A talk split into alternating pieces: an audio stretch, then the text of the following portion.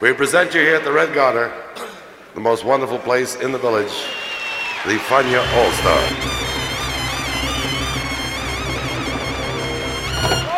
La hora faniática.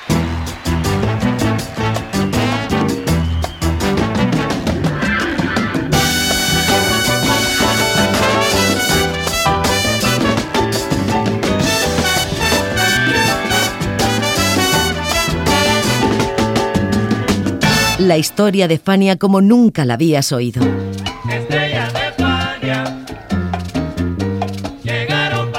La sorprendente historia de Fania Records.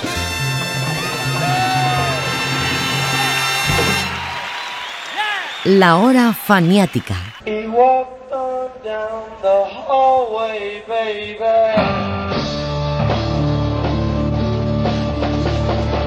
Se cree que los excesos en la música son terreno exclusivo de las estrellas del rock, por aquello de sexo, drogas y rock and roll. Pero la historia del jazz y del soul están llenos de historias similares o incluso más escabrosas o paranoicas, porque esto es algo que pertenece al mundo de la fama en general, al universo del dinero fácil y la carrera sin control por abusar del mismo. La música latina tiene unos cuantos casos, incluso en algún especial de la hora faniática, Charlie Palmieri y Cheo Feliciano nos contaban las aventuras de toda una generación neoyorquina con las drogas. Hoy hablaremos de algunas de esas estrellas y de lo que hicieron al grabar Tributo a Noro con la Cacos New York After Hour Orchestra. Bienvenidos a la hora faniática.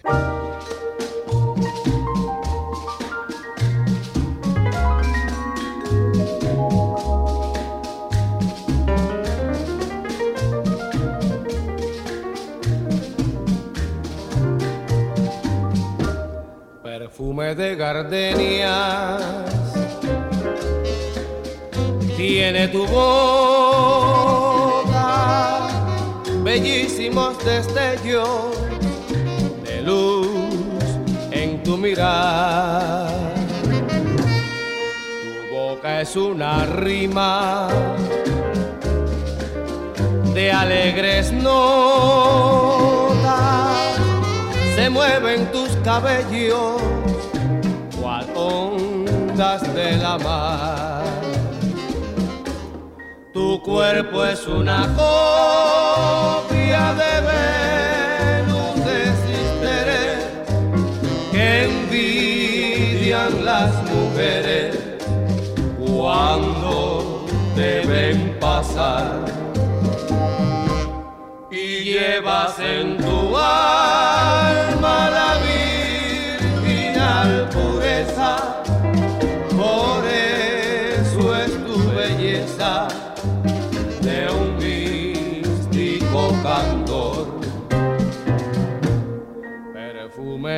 gardenia, perfume de gardenia, tiene tu boca, perfume de gardenia, perfume embriagador.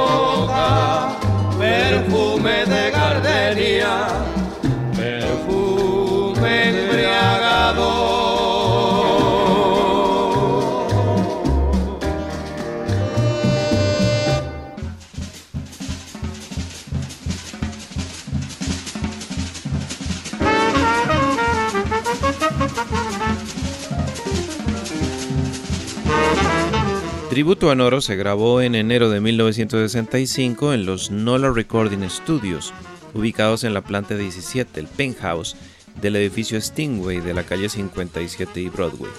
Al Santiago conocía a la familia Nola, cuyo patriarca Vincent había creado los estudios durante la Segunda Guerra Mundial tras adquirir un apartamento, un restaurante y el salón de actos del emblemático edificio. Era amplio, tenía un aspecto precioso y muy buenos precios, por lo que las grandes estrellas del jazz lo convirtieron en su lugar preferido de grabación. Buena parte del éxito fue que Nola dispuso el lugar para que los músicos hicieran la siesta y cenaran allí mismo. Eso ya costaba un poco más de dinero, pero a un botaratas como al Santiago no le importaba en lo más mínimo. Charlie Palmieri recuerda que todos los proyectos de Santiago surgían de la misma manera. Es cierto que se improvisó, que, que Caco estaba saliendo. Sí, eso, todo eso. Sí, bueno, todas esas cosas pasaron. Simplemente le ocurrió a Al Santiago. Tú sabes que en las grabaciones se graba una grabación y entonces todo lo que se habla entre medio y los vacilones y eso, pues él siguió y lo dejó, dejó los micrófonos abiertos. Y le ocurrió a Al Santiago. Vamos a poner eso mismo ahí, lo que ustedes están vacilando, lo ponemos en el disco. Y así pues, y salió así como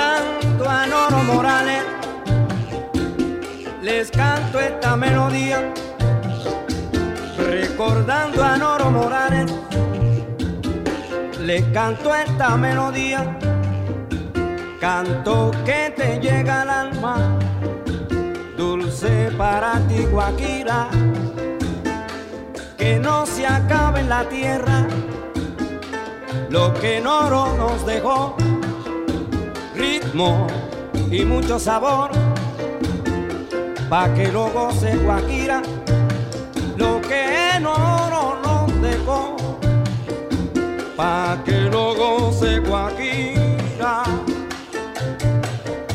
Oigan y dice.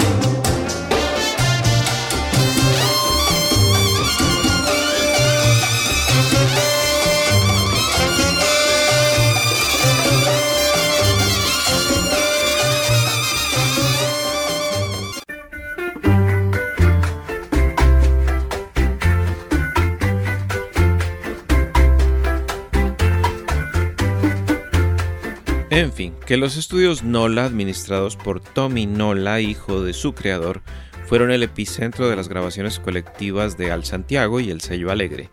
Dos personas fueron fundamentales en ello. El primero, Roy Ramírez, ingeniero de sonido de Alegre y mano derecha de Al Santiago. El segundo, Francisco Bastar Caco, timbalero estrella de las Alegre All Stars y quien al ser tan conocido era el encargado de reclutar a los músicos en los diferentes sitios donde estos tocaban o vivían. Quizá por eso Santiago lo consideró un líder natural y sin que Charlie Palmieri se molestara, le dio carta blanca para que organizase su propia jam session en los Nola. Caco de todas formas era como dirían muy suyo, como lo recuerda Charlie Palmieri. Bueno, Caco es un muchacho extraño, tú sabes, como cortijo, tiene una banda, ¿no? No tiene organización. Y entonces, pues, infortunadamente, cuando uno no tiene alguna organización, no le camina la orquesta, no paga bien. Si le pagan 500 dólares al pobre músico, le dan mucho menos y se lleva todos los clavos. O no puede ser así. Uno tiene que tener una banda y, y mantenerla y tener los músicos contentos. Eh, simplemente, y no solo eso, que son músicos que tienen familia, tienen, tú sabes, el dinero. Si te pagan el dinero, no lo aguantes. ¿Para qué lo vas a aguantar? Y eso, tú sabes, pues, todo tiene sus hábitos diferentes. Los directores corren su banda a su manera. Él, infortunadamente, le pagaban un baile y a las dos semanas los músicos todavía buscándolo para cobrar. ¿no? Y esas cosas, entonces cuando viene la oportunidad de otro baile, los músicos buenos no van a trabajar, no van a trabajar con él. Entonces te tienes que buscar músicos malos que no pueden. Y así. Dice Charlie que ustedes dejan de Eso merece un palo primero. Un vacilón.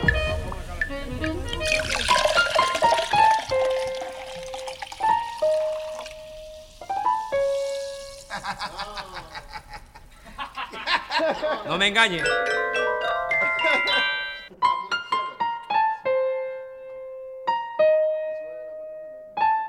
Sexy.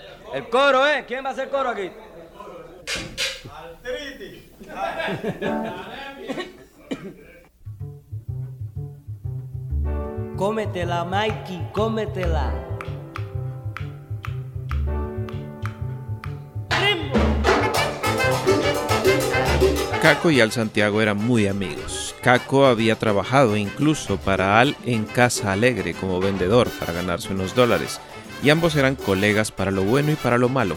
Cuenta Bobby Marín que una vez los multaron por andar a caballo por las calles de Nueva York camino del estudio.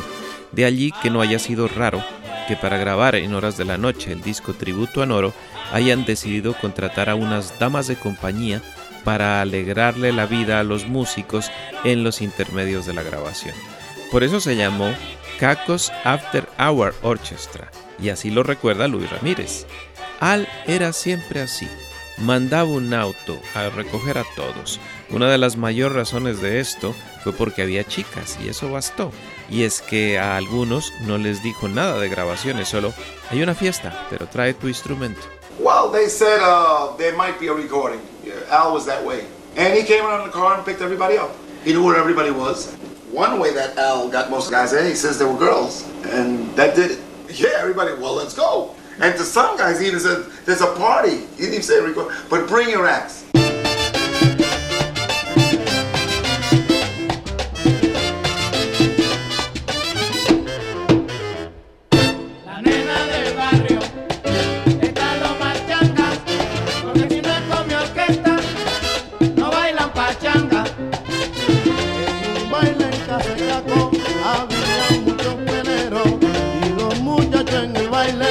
Bailan con los payaqueros. La nena del barrio más changas, porque si no es con mi orquesta, no bailan pachanga.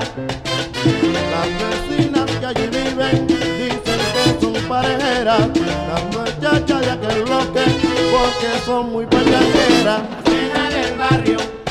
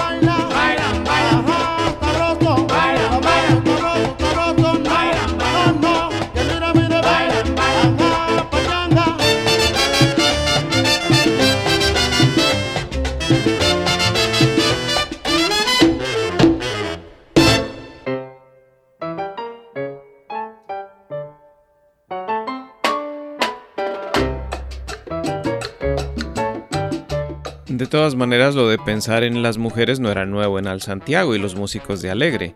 Alguna vez Santiago le contó a Vernon Bix que cuando nacieron los Alegre All Star en el Club Tritons del Bronx, yo vi a Beco y le dije, hagamos un negocio. Yo quiero que tú contrates a esta banda por los siguientes 10 o 12 martes o miércoles. Págales el mínimo que se está pagando ahora, 20 dólares por noche. Pero yo tengo un par de condiciones. Entonces él me dijo, ¿cuáles son ese par de condiciones? Y yo le dije, cualquier músico que se aparezca aquí y te muestre el carnet de la unión, tú lo dejas entrar gratis. Y él dijo, ¿qué? Yo dije, sí, Convertimos esto en un club de músicos permitiendo a los músicos entrar gratis. Las muchachas jóvenes van a venir aquí, tú vas a conseguir dinero de las muchachas en la puerta, no de la forma que lo hace la mayoría de los clubes, permitiendo primero a las chicas entrar gratis y entonces los hombres vienen y tienen que pagar.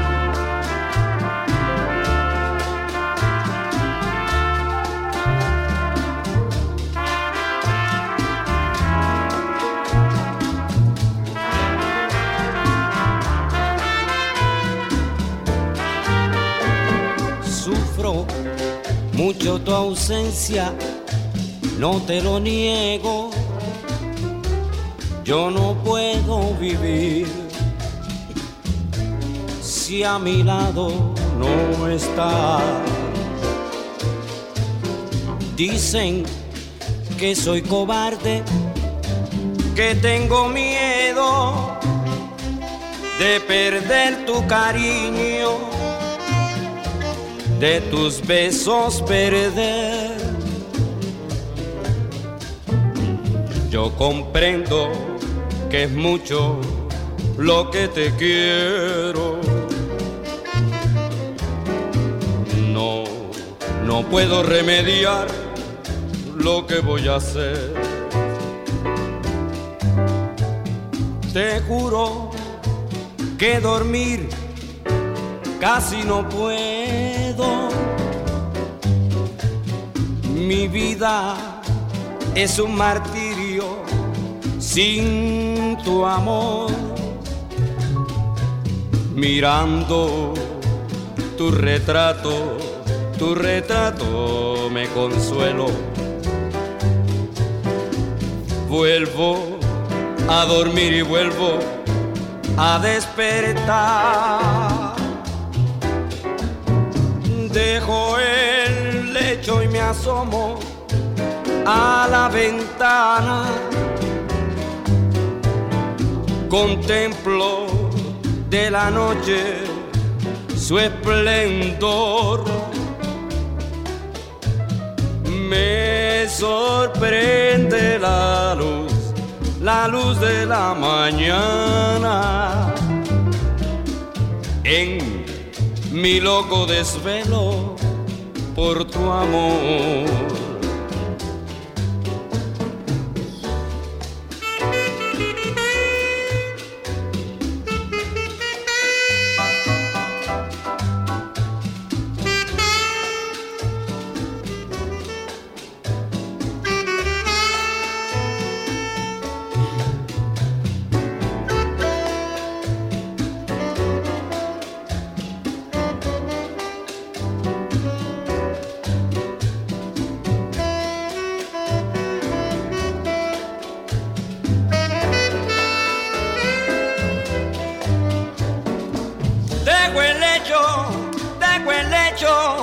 Y me asomo a la ventana. Contemplo de la noche su esplendor. Me sorprende la luz, la luz de la mañana. En mi loco desvelo por tu amor.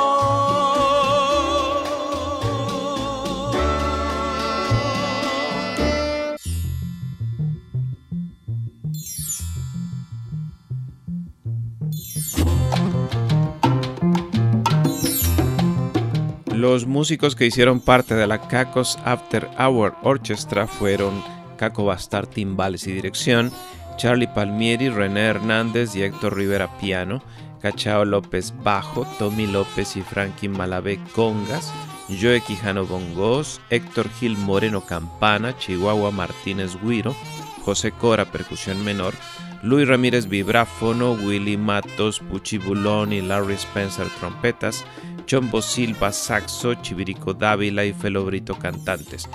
Por un lado, amigos de Caco, y por otro, los músicos que estaban dispuestos a grabar en Jam Session para un homenaje a Noro Morales en ese justo momento. Así de simple.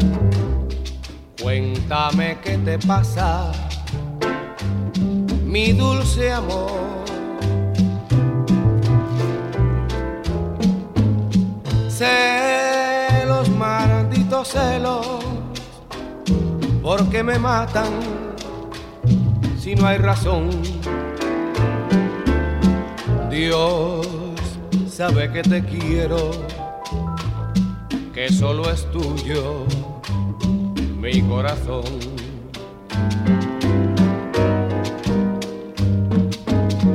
Las penas me matan porque sufres por mi querer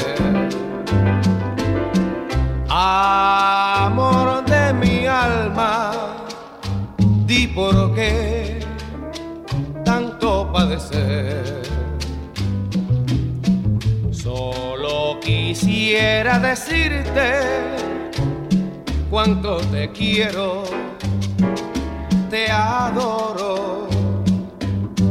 No quiero verte llorando no quiero verte sufrir porque te adoro tanto que al ver brotar me siento morir.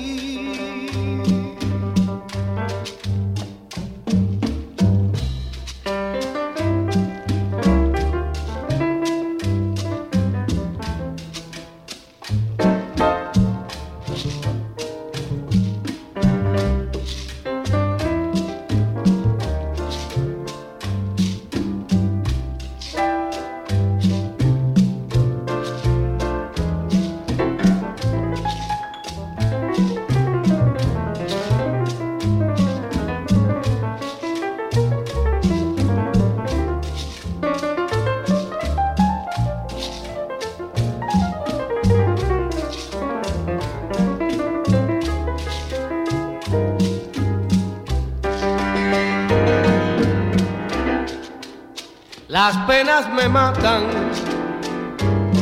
por lo que sufre por mi querer. Amor de mi alma, di por qué tanto padecer. Solo quisiera decirte cuánto te quiero te adoro. No quiero verte llorando. No quiero verte sufrir. Porque te adoro tanto. Que al ver brotar tu llanto.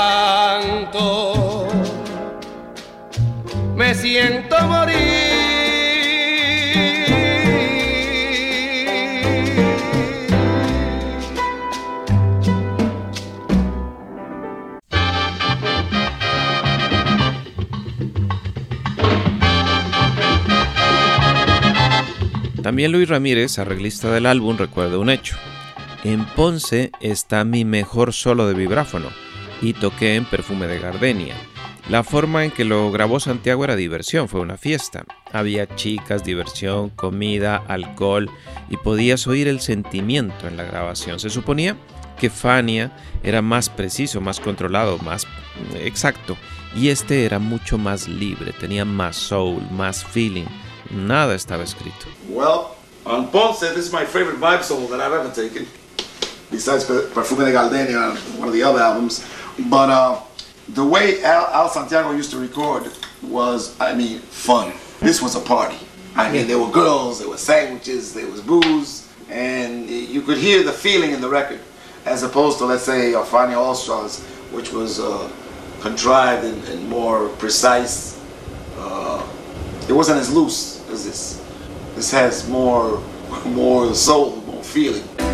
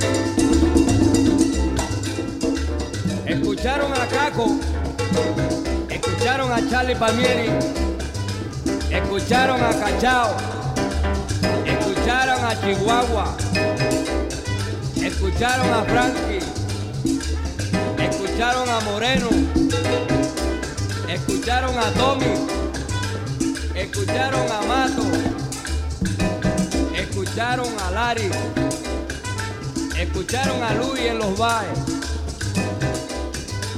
Escucharon a Chivirico también porque no se queda atrás ni nada de eso.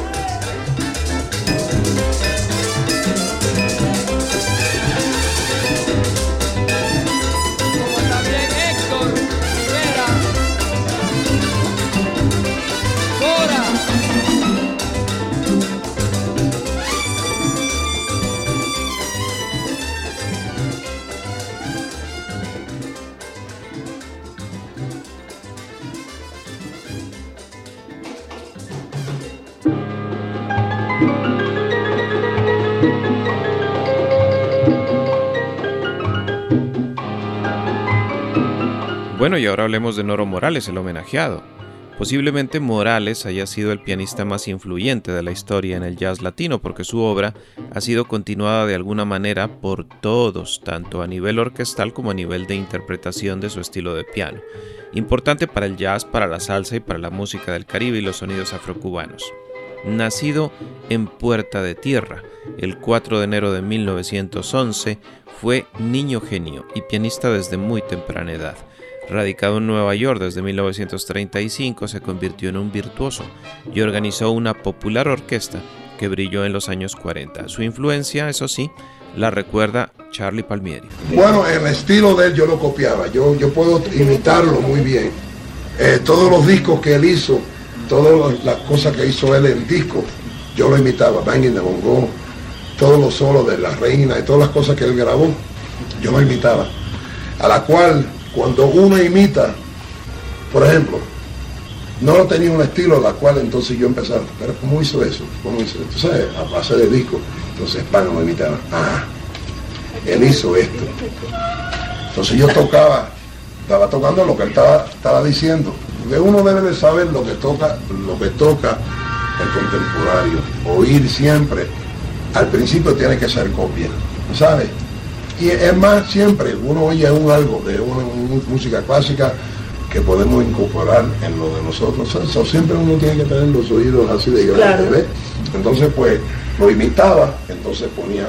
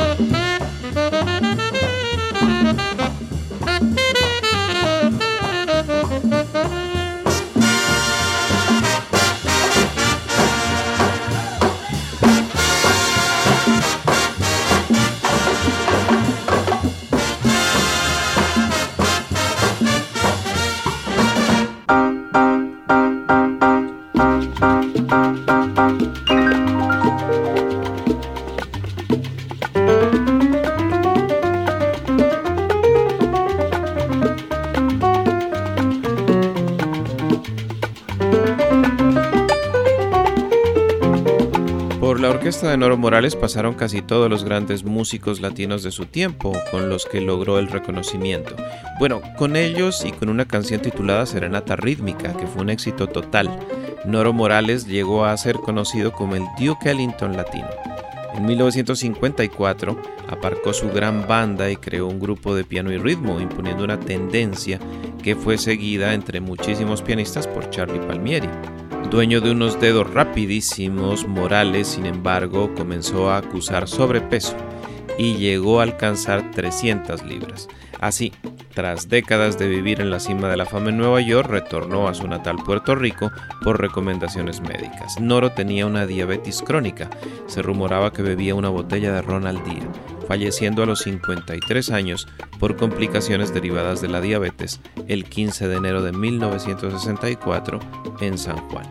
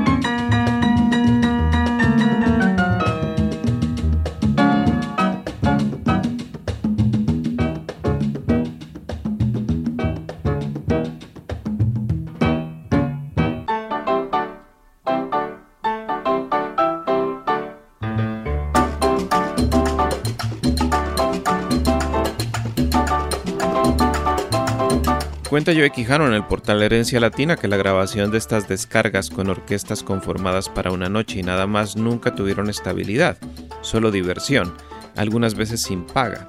Los tres grandes protagonistas de esta historia tuvieron finales distintos. Caco Bastard, director, falleció de forma natural en el 94. Luis Ramírez, arreglista, murió de un ataque cardíaco camino del estudio en el 93. Y Al Santiago, productor murió diabético como Noro Morales y con problemas cardíacos en el 96. Treinta años antes, uno después de tributo a Noro, había vendido su sello alegre en el 66 a Branson Music, propietaria de su gran rival Tico Records, lastrado por las deudas de sus excesos. En la hora fanática de hoy los acompañó José Arteaga.